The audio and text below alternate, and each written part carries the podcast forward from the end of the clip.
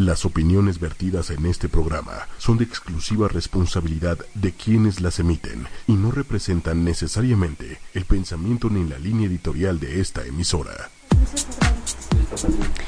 Muy buenas noches, queridos amigos y amigas. Estamos ya listos para comenzar un programa de Mujeres Poderosas. Hoy el tema es reconciliándonos con la muerte. Hoy 31 de octubre, nada más ad hoc porque mañana y pasado mañana son festejos de Día de Muertos en México.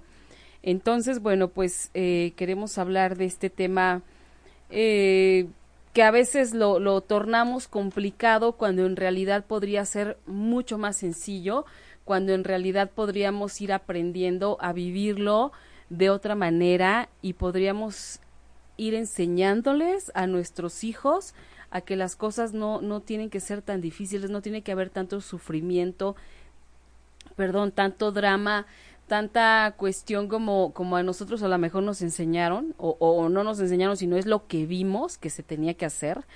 Y bueno, la, la cosa es mucho más sencilla y para eso, para que nos digan qué hacer y qué no hacer, y por qué y cómo, cuándo y dónde. Estamos con dos invitadas que son especialistas en el tema. Estamos con Joana Elizabeth Esquivel Fragoso. Ella es licenciada en, gerontología y tiene maestría en psicoterapia transpersonal integrativa.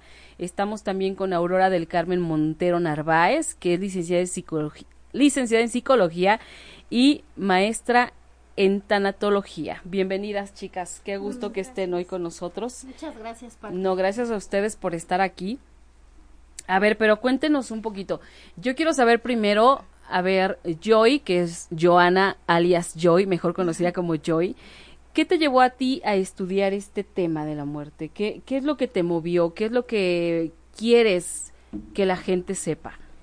Bueno, primeramente era así como el miedo a la muerte precisamente por, por mis creencias, por mi manera de, de convivir con mis bisabuelos. Y mi bisabuela me pasó mucho el temor de, de la muerte, ¿no? Y, y, de que si queríamos hablar de este tema en casa, era no lo hables porque pues está prohibido, ¿no? Y mi abuelo siempre decía que nosotras no habláramos de muerte porque éramos niños o porque éramos niñas. Sí y nosotras podíamos, este, no podíamos tocar el tema precisamente porque hay una creencia dentro de mi familia que primero tiene que morirse los más viejos y después así, ¿no? Conforme vayas creciendo y cumpliendo como un ciclo de vida. Como si se supo, como si tuviera que haber un orden, ¿no? Exactamente. Como que a fuerza tiene que ser mi abuela, luego mi mamá, luego yo, luego, o sea. Mis hijos y así. Claro, así, se supone que así tendríamos que, que ser, pero eso no, eso no es lo natural. Claro, entonces así era con los abuelos, ya no hables de muerte porque eh, está prohibido aquí, ¿no? Es de no la llames o no la invoques o claro, fuera claro, el tema claro. de la muerte. Pero precisamente por esas creencias yo le tenía pánico, ¿no? Yo decía, ¿qué va a pasar cuando me muera? ¿No? Claro. Y mis recuerdos y lo que pude haber vivido con alguien o las personas que yo quiero, qué va a pasar con ellas. Entonces, eh, yo llego a trabajar en, en un hospital Ajá. y empiezo a trabajar con pacientes oncológicos. Ok. Y para mí fue una experiencia fuerte porque no estaba acostumbrada a tratar tan directamente con la muerte. Claro. Cuando fallece mi primer paciente fue así de... ¡Oh! Estuvo Aurora claro, conmigo. te querías morir junto con él, me imagino. No, que se murió. bueno, te sentías muy mal, digamos. Sí, sí, sí, sí me pegó. Pero ya después eh, fue como esta parte de reconciliarme con ella y de darme cuenta que no era mala, ¿no? Okay. Y conforme ha ido transcurriendo el tiempo, me he ido dando cuenta que la muerte es natural, es Exacto, como es, ¿no? Exacto. Es una parte de nosotros, es una parte de la vida y que todo el tiempo está presente, ¿no? Que llega en el momento justo y exacto que tiene que llegar. Todo tiene un principio y todo tiene un final.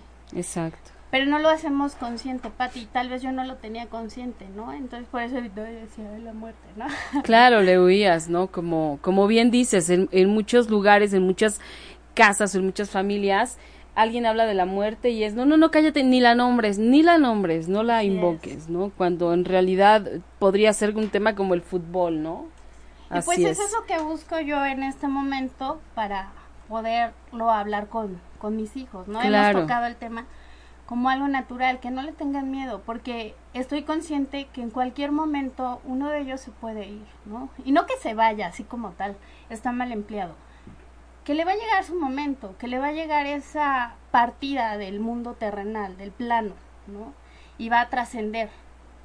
Claro. Y pues es lo físico nada más. Entonces, yo creo que, que la muerte no es mala, al contrario, es natural, es parte de nosotros, y hay que aceptarla, ¿no? Hay que recibirla y decir, ok, estoy aceptando de qué se trata, estoy aceptando que, que tengo que cumplir un ciclo. Cuando sea mi día, no lo sé.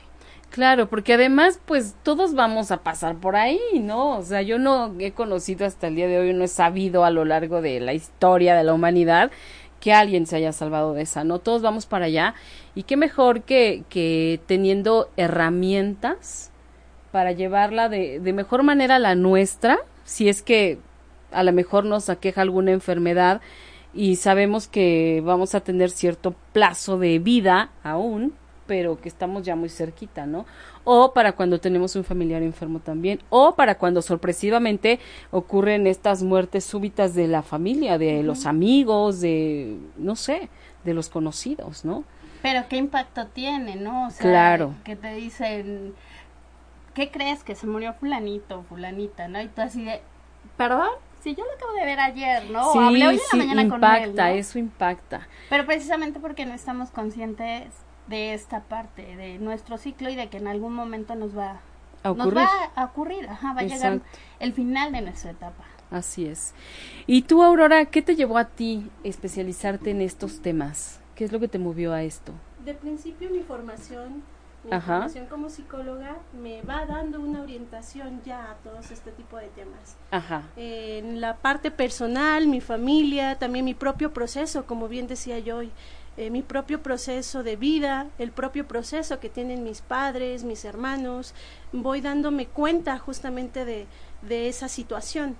En la escuela, justamente mi formación, pues también se habla, se habla de esta parte de la muerte.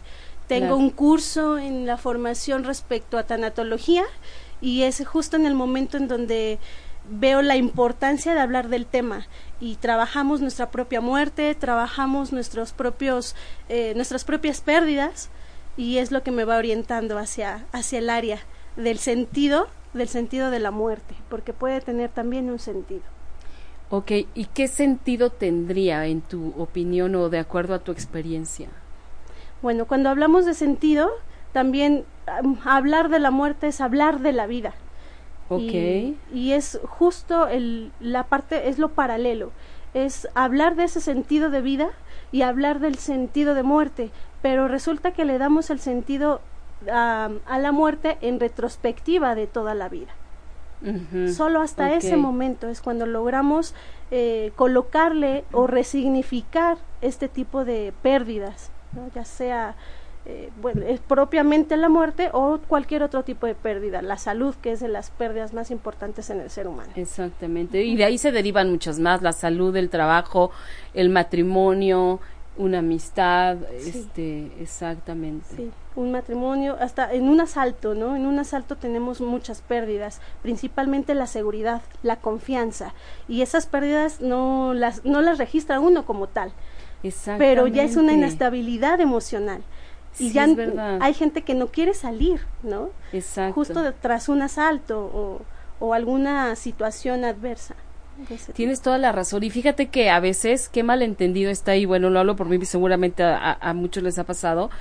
Yo recuerdo que un día asaltaron a una amiga en un taxi, ¿no? El taxista la asaltó, este, le quitaron todas sus cosas. Afortunadamente no le hicieron nada, este, el taxista la fue a botar a un lugar lejano, le quitó todo absolutamente, la llevó a un cajero y demás. Y hasta ahí llegó el asunto, afortunadamente. Pero a partir de ahí ella tenía tanto miedo a salir y sobre todo, creo que desde que le ocurrió eso, nunca más se ha subido un taxi. Entonces yo decía, Ay, pero qué exagerada, o sea, no quiere decir que todos los taxistas la van a asaltar, no quiere decir que todos los, eh, la gente la va a querer asaltar, pero sí requiere de cierto proceso, ¿no? Por supuesto.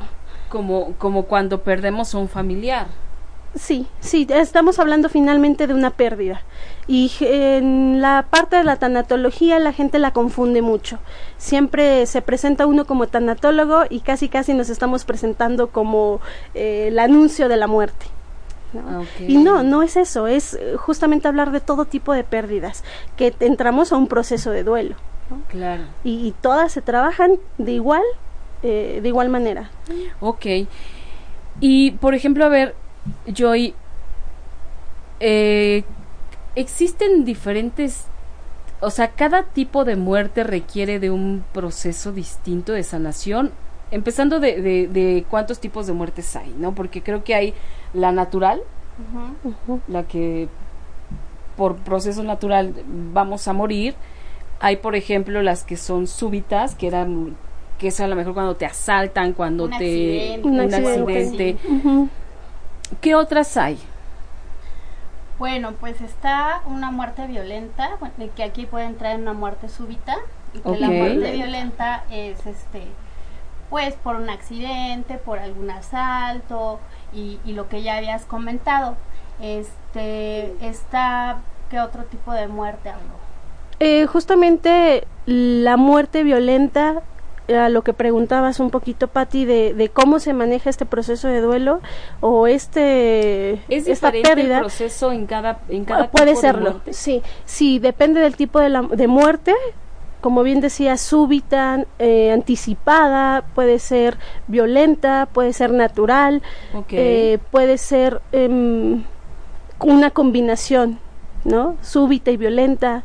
Ah, eh, es cierto. Entonces depende de cómo se dé eh, o de qué tipo de muerte y también depende del vínculo con la persona que esté con la persona que fallezca, depende de la personalidad del deudo, ¿no? Cómo se va a trabajar es todo este proceso. Tiene, son muchos factores los que se emplean ahí, los que se involucran. conciencia, ¿no? Que tenemos o que tengan eh, para con la muerte si es una familia así que no se toca el tema, imagínate el tamaño de, pues de su proceso, ¿no? Va a ser algo grande, no, no va a ser como a lo mejor algo pues muy rápido, ¿no? Ok. Porque pues van a estarse cuestionando y diferentes cosas.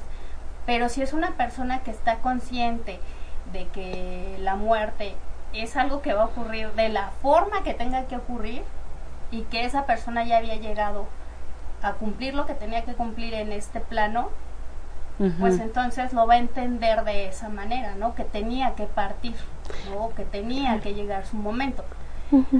A veces queremos, ¿no? Mucha gente dice, ay, yo quisiera morirme dormido, ¿no? Y no claro, cuenta. Ah, exacto. Es la muerte deseada, ¿no? Sí, bueno. Eh, pero finalmente, eh, pues uno no va a decidir cómo se va a morir, ¿no? Sí, exactamente. O sea, va a llegar y punto. Y no es que llegue y te lleve, ya no, simplemente es el final de tu ciclo. Claro. Sí, bueno, todo tiene un principio y un final, ¿no? Quiero leer los comentarios un poquito de la gente que nos está escribiendo. Nos escribe Noemí Magaña y dice, gran cambio de imagen del estudio, tema de muchos tapujos, por demás interesante. Gracias por mm. llevarme a la reflexión. Saludos. Francisco Javier Montero dice, excelente. Arnoar, todo es, parte de Adriana Suárez, pero te da miedo por siempre. Eh, Consuelo Esquivel, transición en conciencia. Gracias a todos los que nos están escribiendo. Luzma Montero, excelente tema. Pues muchas gracias por escribirnos, por estarnos compartiendo su opinión. A ver, pero bueno, la muerte es es que todos tenemos eh, la figura es como algo malo, ¿no? Es le damos como este calificativo de la muerte es mala, ¿no? Y la muerte llega y te lleva y hasta le damos una figura. ¿Es mala? No, no es mala. Es natural, como yo te decía al principio, es natural. Pero nosotros nos hemos ido encargando de, de satanizarla, de ponerle lo malo este, de decir es que se llevó lo que yo más quería. Exactamente. Pero es lo que te digo, no está la conciencia de decir, bueno, es que esa persona ya cumplió con lo que tenía que hacer aquí, tenía que partir en cualquier momento y de la manera que, que fuera, ¿no? Yo digo, así como, como las cosas, todos tenemos también nuestra fecha de caducidad. Claro, Ah, sí. pero no la traemos aquí, ¿no? No, no, no está visible. Claro Qué bueno. no, no. Sí, qué bueno, sino qué horror. Pero, pero tienes un día en el que naces y también tienes un día en el que vas a morir. Exacto. Y la muerte no es mala, es natural, no es mala. Exacto. Ahorita con lo del comentario, siempre vamos a tener miedo, siempre vamos a tener miedo si no nos preparamos, si no conocemos del tema, si no nos familiarizamos, si no lo vemos como es. Ujú. Por eso es que decimos, no, que se vaya, ¿no? Sí. Sí, y claro. empezamos a generar otras cosas.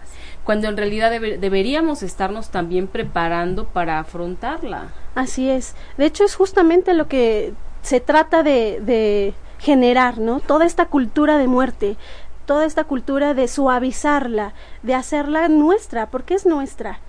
Eh, se le trata de colocar una imagen para poderla entender, para podernos acercar a ella.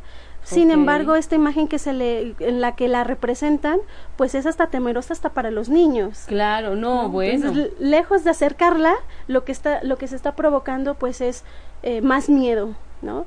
Eh, ¿Por qué se le teme tanto a la muerte? Porque se desconoce, es un tema desconocido. Y para el ser humano algo desconocido le tenemos que poner nombre, le tenemos que poner color, Cara, rostro, para sí. que sea más amigable. Sí, es cierto. Y mientras nosotros no logremos generar esa conciencia, justamente nos va a provocar más miedo y menos vamos a querernos acercar Claro. y la vemos mala, ¿no? La vemos como algo malo. Cuando en realidad es algo natural, es algo que a todos Todo- nos es va a un ocurrir. proceso, es solo un proceso más. Exactamente. Ok. ¿Y de qué manera creen ustedes que influyan las tradiciones mexicanas? Porque pareciera de pronto como contradictorio, ¿no? O sea, siempre dicen, México es la- el único país que se ríe de la muerte y sin embargo le tiene tanto miedo. ¿Qué, qué pasa ahí? ¿Qué hay en esa como ambivalencia que tenemos los mexicanos de, de festejarla, de reírnos de ella, de burlarnos, de disfrazarnos de ella, de retarla muchas veces? Pero, pero ya que estamos como cerca, bueno, le, le tenemos un pavor y queremos salir corriendo. Sí. ¿Qué, qué papel juegan las tradiciones? ¿O qué, qué ocurre en esta ambivalencia? Por una parte es algo positivo, ¿no? Ajá. Es algo que como venimos diciendo acerca. Pero resulta que para el mexicano es son las fechas del primero y el 2 de noviembre. Sí. De ahí en fuera no se vuelve a tocar el tema, ¿no? Exacto. eh, es un tema tabú, ¿no? Es un tema de, como bien decía Joana, no lo hablemos porque si alguien en la mesa, en casa, en familia, empieza a mencionar algo de la, de la muerte, inmediatamente le estamos llamando, que es lo que mencionábamos, ¿no? Sí. Las tradiciones nos ayudan, eh, nos tratamos de acercar a ella a través de rituales y el mexicano está lleno de simbolismos y lleno de rituales Sí, es cierto. que sea algo que dure no solamente en una fecha específica, eso sería lo más apropiado, que no sea nada más en este momento. El hecho de mm, tener estas tradiciones, bueno, suaviza, nos ayuda, nos da como cierta tranquilidad, ¿no? Baja Como la que en ese momento fuéramos amigos, ¿no? Ajá, y, y de hecho es justo del mexicano, ¿no? Es muy reconocido el mexicano por reírse de, hasta de uno mismo. Claro. Y, y eso es bueno para la parte de lo inconsciente. Lo inconsciente mantenemos ahí todas nuestras ansiedades.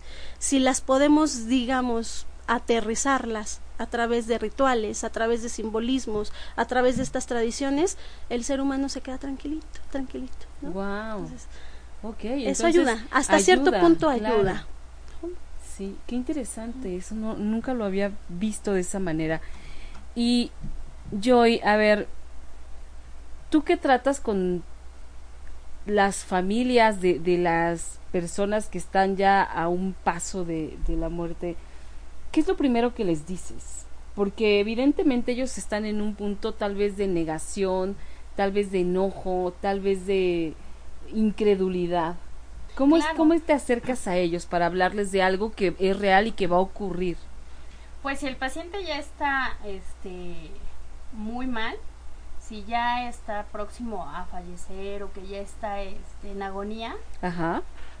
pues es llegar y obviamente presentarte con la familia y hacer que la familia ah, llegue a, a tener esa conciencia del no ser egoístas, ¿no? De, de que lo hagan o que lo o que les caiga el 20 de decir, ok, tu paciente ya está muy enfermo y tú prefieres por tu egoísmo de o, o sí, el egoísmo de no querer sufrir, quieres Ajá. seguir reteniéndolo. Ajá. O sea, suéltalo, porque mucha ah, de, de la gente con la que he tratado a veces no suelta a su familiar y el familiar no se puede ir, ¿no? Y le siguen llorando y es natural que le lloren, pues sí, no es como, ay, ya, te quitas algo y adiós, no. Es la convivencia, es, como decía Aurora, los lazos y es explicarle a la familia esta parte, que sí lo van a, a llorar, que sí lo van a sufrir si lo eligen sufrir, Claro. Pero que el paciente que ya está en, en agonía o que ya está en- a punto de irse, pues que lo suelten, que lo dejen libre, que lejos de, de decir, ay, es que Dios me lo quitó, porque así dicen luego, ¿no? Es que, ¿por qué Dios se lo llevó? Claro. ¿Por qué la vida me lo quitó? ¿Por qué la muerte? Entonces buscan quién se los quitó. No, nadie te lo está quitando. Cuando es un tema de enfermedad, pues hay enfermedades que, que llevan un proceso, ¿no? Y que como yo te decía, tiene que llegar a su término. Entonces es buscar la manera de tranquilizar a la familia. Sí se niegan, sí se cierran, pero hay mucha gente que se abre a esta parte y su estado, eh, que en el momento puede estar un poco alterado, o un poco arriba, pues sí llegamos a, a poder estabilizarlos y lejos de, de verlo, pues que se puedan despedir, que aprovechen ese momento. ¿Por qué? Porque estoy acá con mi sufrimiento, con mi egoísmo de que no quiero que se vaya y así. Pero es decirles, todavía tiene vida. El tiempo que te dure, una hora, 24 horas, dos días, no sé. Si tú ya sabes que es una enfermedad terminal y que ya está a punto de irse y que no sabes, porque no sabemos cuándo se va a ir, Claro. pues disfrútalo ese momento. No lo sufras. Exactamente. No, porque además te ven sufriendo. O sea, Arregla los puntos que tienes pendientes, pide perdón si tienes algo que, que pedir, ¿no? Este, reconcíliate, eh, si tienes algo que reprochar, pues es el momento, tal vez, ¿por qué? Porque es importante, porque se acaba lo material. Claro. Ya no lo vas a ver, ya no lo vas a escuchar, ya no lo vas a sentir. Entonces, ¿qué hacer? Aprovechar ese momento. Tener Claro. una despedida. Claro. ¿no? Y por- y eso suaviza todo. Claro. Y, y fíjate que, que este, esta, este, esta cuestión de la muerte me parece que también juega un papel bien importante en, en, la, en el tipo de contención o de unión que haya en la familia, ¿no? Ah, claro. ¿Cómo es que influye? Porque yo he visto que a familias las une mucho más O y a familias las separa completamente. Así es. ¿Qué, ¿Qué influye ahí? ¿Los valores? La comunicación entre familia, eh, influye mucho las creencias, eh, los rencores, Los este, intereses. los intereses, ¿no? Porque, bueno, por acá ya se murió y por acá ya la familia está, Ya está. peleando. Ay, ¿y a ti qué te dejó? ¿Y a mí qué me dejó? Y a vamos ver a ver, y a mí toca, porque yo ¿no? fui la mayor, ¿no? O sea, no, hay que hacer a un lado eso, ¿no? Hay que ser un poquito más sensibles en esta parte y, y también depende mucho de cómo pudo haber sido la persona, ¿no? Qué tanto se ganó el cariño de su familia, qué tanto hizo, depende de, del escenario y de la familia con la que Claro. estés, ¿no? No todo es lo mismo. Claro. Sí. Sí, y bueno, Aurora, a ver, ¿qué tendría que pasar? Por ejemplo, las, las personas que tenemos hijos, ¿cómo podríamos ir acercando a nuestros hijos al tema de la muerte para que lo vivan de una forma natural como es? Y no, y te lo, te lo digo porque de pronto, este, digo, yo nunca, mi, a mi hijo de chiquito nunca lo llevé a un funeral, precisamente para que no viera como esas escenas tan grotescas y de pronto tan complicadas que hay, ¿no? Entonces, pero sí hay, todo es aprendido. Por ejemplo, yo cuando yo viví el funeral de mi abuelo, de mi abuela, bueno, dos que me dolieron mucho, mi abuelo paterno y mi abuela materna. Y en todos, y en los dos hay drama, había drama, ¿no? Y entonces yo me preguntaba, yo veía a la gente llorando y tirándose y, desgarrándose y ay, ¿por qué se fue? ¿Y por qué te lo llevaste? ¿Y por qué no sé qué? Yo decía, ¿de verdad esto es necesario? O sea, ¿en realidad esto se tiene que hacer? Porque yo los quería mucho, pero no, no me siento como en ese papel, o sea, no, no me nace estar así, ¿no? ¿Qué, ¿Qué, podríamos hacer las mamás que tenemos hijos para ir, irlos como acercando, como orientando, como enseñando a que las cosas a que existe y que es como es y que es algo natural. Así es.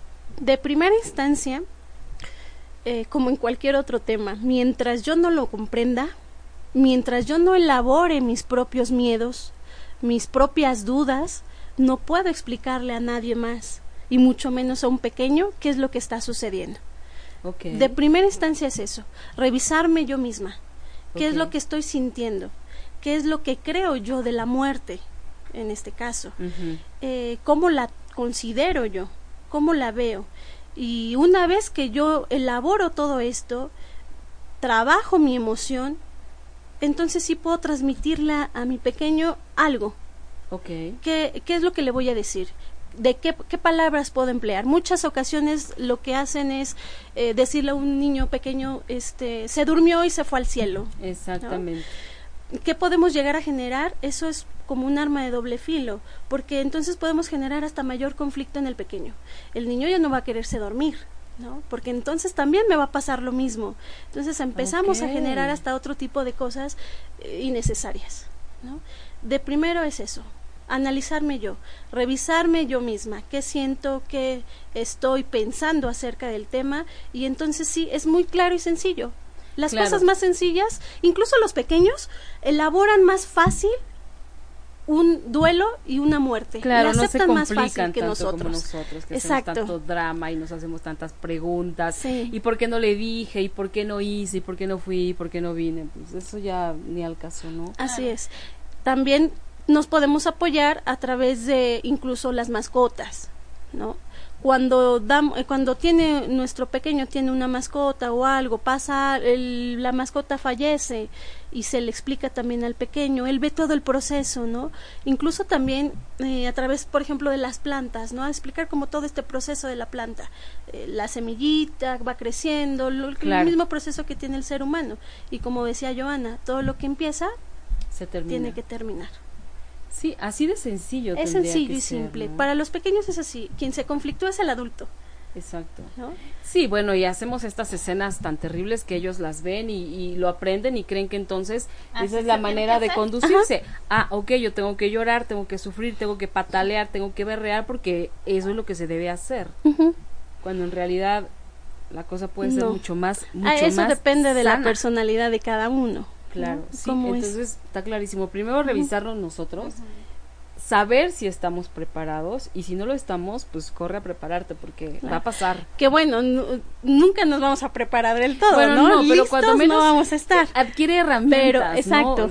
Ve adquiriendo esas herramientas que dado el momento, llegado el momento, te puedan ayudar o puedan ser un soporte para llevar esos momentos de mejor manera. Que también hay como una confusión, ¿no? Porque decir prepararnos muchas veces se, se puede llegar a entender como que voy a estar listo y ya no me va a doler sobre todo eso, ¿no? Prepararme es ya no me va a doler. No, es ya la libré. Sí, ya. ¿No? Este, soy tanatóloga, pues ya estoy del otro lado. No, Sí, tú claro, porque tú estudiaste eso, ¿no? No, eh, qué, bueno fuera, ¿no? Pero no, de todas formas me va a doler. Y a veces no es necesario tampoco que me duela, como decías, ¿no? Claro. Eh, depende del vínculo, depende de la relación, depende cómo fue la persona. Eh, permitirnos sentir las emociones. Lo que yo y ellos siempre hacemos es justamente hablar de eso, de las emociones, y dar el mensaje de quitar todo este estigma de esas emociones buenas y malas ¿no? No las hay, son solo emociones. Entonces, el enojo, la desesperación, la angustia, son solo emociones y hay que expresarlas. Claro. ¿Y, cómo funciona, por ejemplo, Joana, con, con el paciente? Hablamos ya de, de cómo te diriges a la familia, cómo los orientas, cómo los apoyas en ese sentido, pero ¿qué pasa con el paciente que sabe que ya está a, unos días, a unas horas de, que llegue bueno, el final? Bueno, es que no saben, realmente no saben, ¿no? bueno, pero saben que están muy enfermos y que pues no sé a qué hora, pero... momento. Bueno, yo cuando platico con los pacientes o que estamos en terapia, sí les digo, aprovecha, aprovecha el tiempo. Hoy hoy tienes una oportunidad, hoy estás vivo, a pesar de una enfermedad, a pesar de la situación por la que estás pasando, hoy puedes hacer un buen día. Haz a un lado esa parte y enfócate en disfrutarte, en ver, este, admirar el cielo, lo que tienes a tu alrededor, sácale lo bonito a, a lo que está oscuro, a lo que está feo, a lo mejor en ese momento para, para ti, ¿no? Entonces, eh, arregla lo que tienes que arreglar, habla con quien tengas que hablar, expresa. Ok. Entonces, ¿para qué? Para que en el momento en el que llegue este, este punto, pues se puede ir tranquilo, ¿no? Y decirle, o sea, yo siempre les digo, todos nos vamos a morir. Claro. Todos vamos para allá. Y muchos pacientes a veces eh, ya tienen así como la idea de, pues sí, por la enfermedad, ¿no? Pero a veces no necesariamente tiene que ser la enfermedad. Tenía un paciente de 98 años, el señor, y tenía cáncer. Tenía porque ya falleció, ¿verdad? Ok. Entonces, este, el paciente estaba consciente y él decía, bueno, pues es que yo ya viví, ¿no? Ah, ok. Entonces platicamos unos días antes de esta parte. Le digo, bueno, y a lo mejor ni siquiera el cáncer es lo que lo que termina con su vida. Exacto. Y a los pocos días le dio un paro. O sea, no, fue el cáncer, fue un paro. Exacto. Primero un paro y después otro, fueron dos. Y ya nada más dije, no, pues ya falleció este tal paciente y ya hasta ahí quedó, ¿no? Pero la familia sí estaba así como en este punto que dices, ¿no? La, una de las hijas estaba, ¿por qué Dios? ¿Por qué te lo llevaste? Entonces yo fue así de, regrésate y ve a hablar con ella. O sea, ya tenía 98 años. El Señor sí cumplió un ciclo de vida como nos imaginamos que debería de ser. Exacto. O sea, dices, sí, bueno. Al contrario, deberías de decir, bueno, ok, ya partió, ya dio todo lo que tenía que dar, vio hijos, vio nietos y bueno, disfrutó de una vida larga. Y cuando es un paciente a lo mejor este más joven, pues es hacer que entienda esta parte. Todos nos vamos a morir. Ajá, sí hay una enfermedad. Pero a lo mejor no es la enfermedad la que termina con eso, como te digo, ¿no? Puede ser otra cosa. Puede ser una caída, no sé. se puede presentar de cualquier forma. No necesariamente la enfermedad. Sí está, pero no tiene que ser una ley que eso termine contigo. Es cierto. ¿No? Entonces, mejor lo hacemos a un lado y disfruta, o sea, de eso se trata, para eso se hizo la vida, para disfrutar. Para vivirla. Para vivirla. ¿No? Eh, no, no para padecerla como de repente nos instalamos en ese canal, ¿no? Y, todo es complicado y todo es difícil y todo es agobiante, dices, ay no, o sea, y ahí es cuando dices, de verdad de esto se trata la vida, porque si no, pues la verdad que no se me Pero es que mucho. También en esta parte nos han enseñado, ¿no? Y hemos escuchado muchas veces, así como en el tema de la muerte, la muerte es mala, la muerte esto, la muerte el otro, igual, la vida es difícil, la vida es complicada, la vida esto, la vida es injusta. Vida es la vida, o sea, complicados, injustos, difíciles y todos somos nosotros. Es cierto. La vida no. Es cierto, somos nosotros. La, vida es vida. igual. O sea, tú la complicas, tú la sufres, tú le vas a poner. Tú la haces terrible, tú la haces espantosa, tú la haces, eh, no sé, cuántos calificativos el más. El, color, lo que tú le quieras poner. Wow, está impresionante. A ver, vamos a ver. Emilio Cano dice, buen programa, saludos. Noemí, bueno, de Noemí ya. Karina Güences, muy bien colega, no sé a cuál de los dos, a cuál de las dos se refiera. Yo creo que Aurora. Concha León Portilla, muy buenos consejos, muchas gracias Concha. Brenda Aranda, excelente.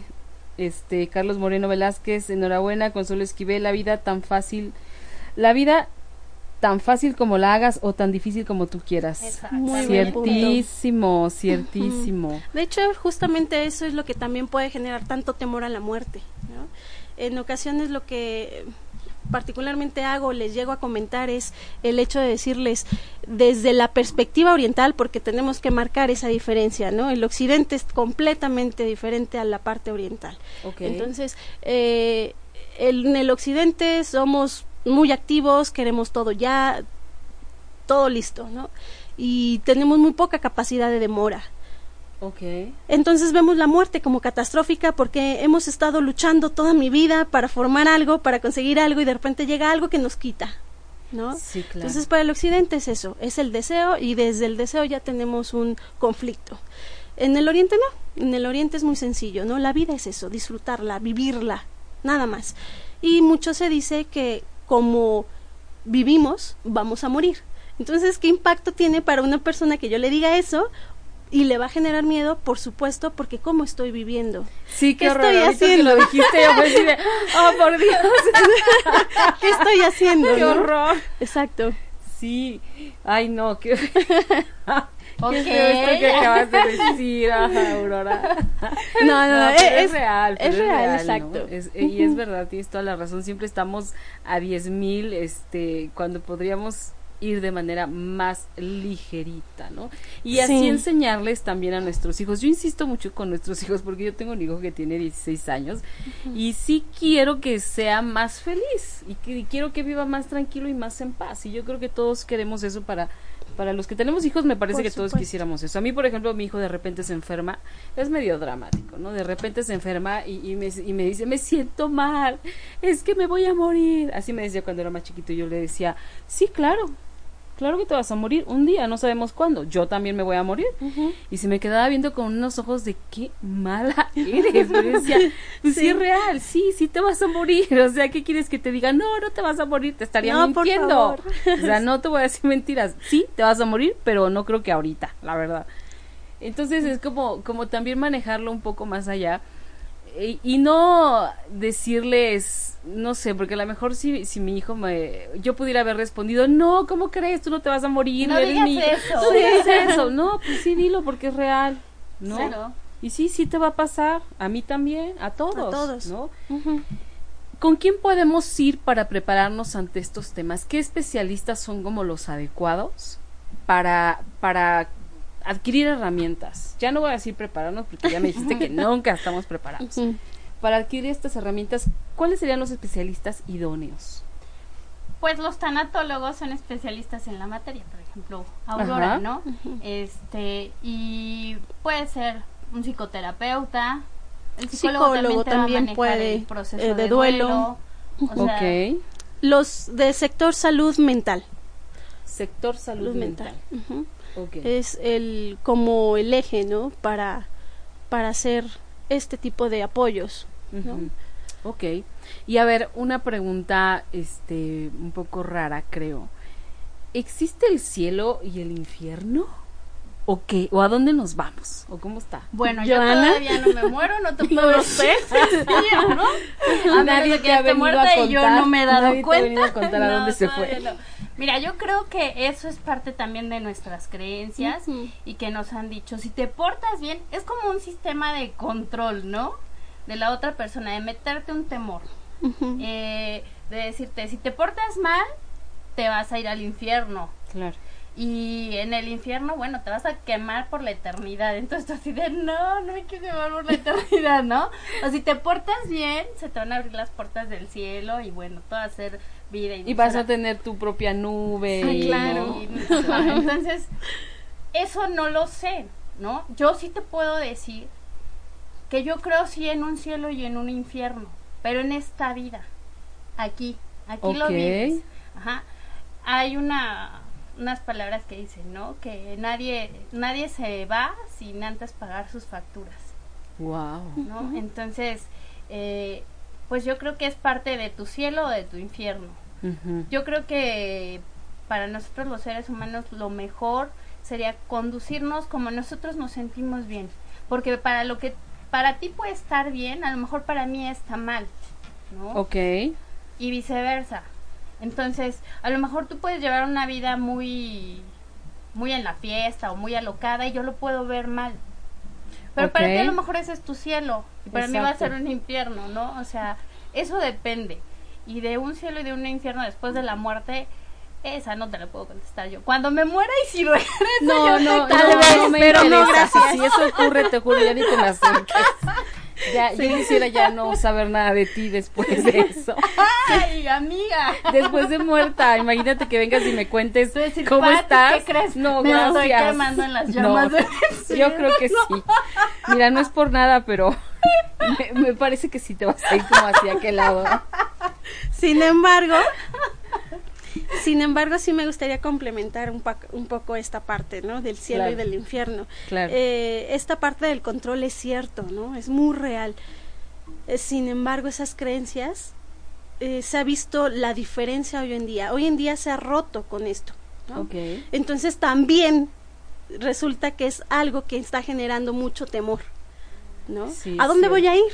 Si no existe el cielo, no existe el infierno, porque esto fue parte del control de, de aquella época, de estas creencias que ya no me están sirviendo de nada, me dejan ante un vacío de decir, bueno, y ahora si eso no existe entonces, ¿a dónde voy? ¿Qué va a pasar conmigo después? Exacto. ¿No? Eso Hasta también ahí, es... ahí se acaba todo. ¿O qué O, o como hay? dicen, hay vida después de la muerte, o reencarnas, o, o qué cosa pasa, Claro. ¿no? Y no, ahí también, como dice Joana, no lo sabemos. Sí, ese ya es otro tema Ajá. álgido también. Oye, y a ver, dicen, yo he escuchado muchas veces que hay gente que dice, no, bueno, el duelo tienes que, te dura ocho meses. ¿Hay una duración real de que, de que yo tenga que estar en duelo ocho meses? Porque de repente pareciera que a estas personas que se les muere alguien o pasan por una pérdida grande o fuerte y se reponen rapidísimo, es como, mira, No y se, importa. se acaba de morir y ya tiene novio o ya tiene novia, pero mira que, o sea, dices, a mí me parece mal, al contrario, yo, yo digo, qué bueno que ya está otra vez viviendo de manera normal, Retomando retomando su su vida. vida, sus actividades, como debe de ser, pero pareciera que tendría que pasar cuánto tiempo para que entonces se nos permita volver a estar felices o tranquilos. Claro. Hablamos de un proceso de duelo, como decía Sí, hace claro. un rato, ¿no? Eh, hablar de un proceso de duelo generalmente se cree, y hoy día ya lo mm, hablan más, ¿no? Estoy en duelo, pero se cree que una vez que tengo la pérdida, inicia mi duelo. Y tal vez sí, estoy en ese proceso, pero no estoy consciente de ello. Hay, como la literatura nos da un aproximado, seis meses, un año, pero volvemos al mismo punto, de que depende de muchos factores. Depende del vínculo, depende del tipo de muerte, depende de eh, la agonía, ¿no? Depende de, de mi personalidad, depende de muchos factores. Y el proceso de duelo yo puedo empezarlo, si así lo quiero hacer, puedo empezarlo a contabilizar una vez que me hago responsable de mis emociones y de mis pensamientos. Ok. Acabamos de tener la pérdida, no estamos en eso, no estoy haciéndome responsable. Posiblemente sí estoy sufriendo y sí en- en- de inmediato me inserto en ese proceso, pero no estoy consciente de ello. ok. Lo lloro, lo lloro, porque es un impacto, que es el- Claro, el por primer instante, ¿no? Por supuesto. Lo lloro. Y sí, pero necesitamos hacer consciente justamente esa esa responsabilidad de mis emociones, qué estoy sintiendo y muy importante siempre, a qué realmente le estoy llorando.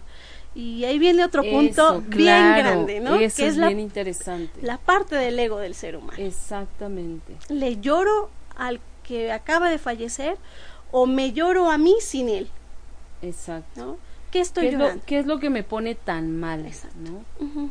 Que se fue o que ya no o que ya no está junto a mí o que ya no hay alguien que me soporte, estoy hablando no de, no de aguantar, sino de, de me Sí, me soporte económico, este, emocional, qué sé yo, ¿no? Exacto. Ujú. Sí, sí, eso es Entramos justo al tema in- em, hasta del narcisismo, ¿no?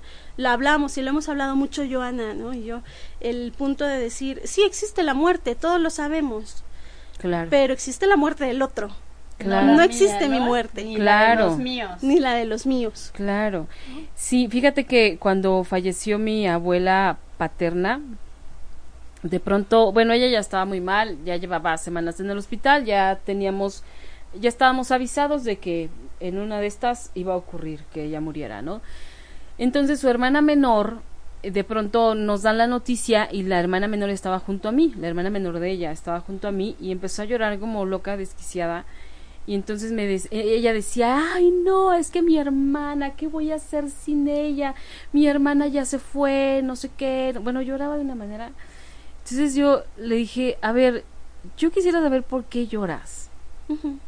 Porque ya se fue o sea, porque se fue y ya no va a haber nadie que te ayude. O, o, o, cuál es el punto, le dije, porque tú sabías todo lo que estaba sufriendo, lo mal que la estaba pasando, y que al contrario, esto debería ser un alivio, decir, wow, o sea, sí, ya no está sufriendo, ya quién sabe dónde se fue, pero cuando menos ya no está aquí padeciendo todo lo que padecía. Dije, ¿tú estás llorando por ti o por, o por ella? No entiendo, ¿no? se quedó callada y yo creo que se quedó razonando. No me contestó nada, pero yo creo que igual sí se quedó pensando qué era lo que, qué era lo que estaba llorando realmente, ¿no? Y es justo lo, lo que acabas de decir, ¿no? A veces no es por ellos que lloramos. Lloramos por nosotros por nosotros, ¿no? Porque me quedo con esa falta. Claro, porque no hicimos tal vez muchas cosas que teníamos que haber hecho o dicho. Exacto, y hablando, ¿no? Justo de lo que se mencionaba, eh, esos rencores, eso, esos momentos que tenemos cuando todavía está vivo y no los aprovechamos. Sí, no, bueno, es parece cliché y suena lo de siempre, ¿no? Pero pero es bien real. Es real. Y lo sabemos y no lo hacemos. Pero sí hay gente que no lo sabe, ¿eh? O sea, que se pone así como su bendita en los ojos y no quiere ver más allá. Ok. Entonces, sí. Eh, sí es importante esta parte, ¿no? De, decir, bueno, le pasa al otro a mí también, me va a pasar, le va a pasar a los míos. Claro. ¿Qué voy a hacer? De repente sí es importante tocar este tema con la familia.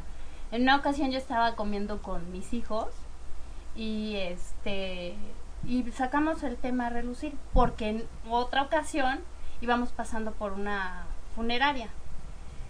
Entonces yo les comentaba a ellos que a mí me gustaría que yo no lo voy a ver, pues, pero son mis deseos, ¿no?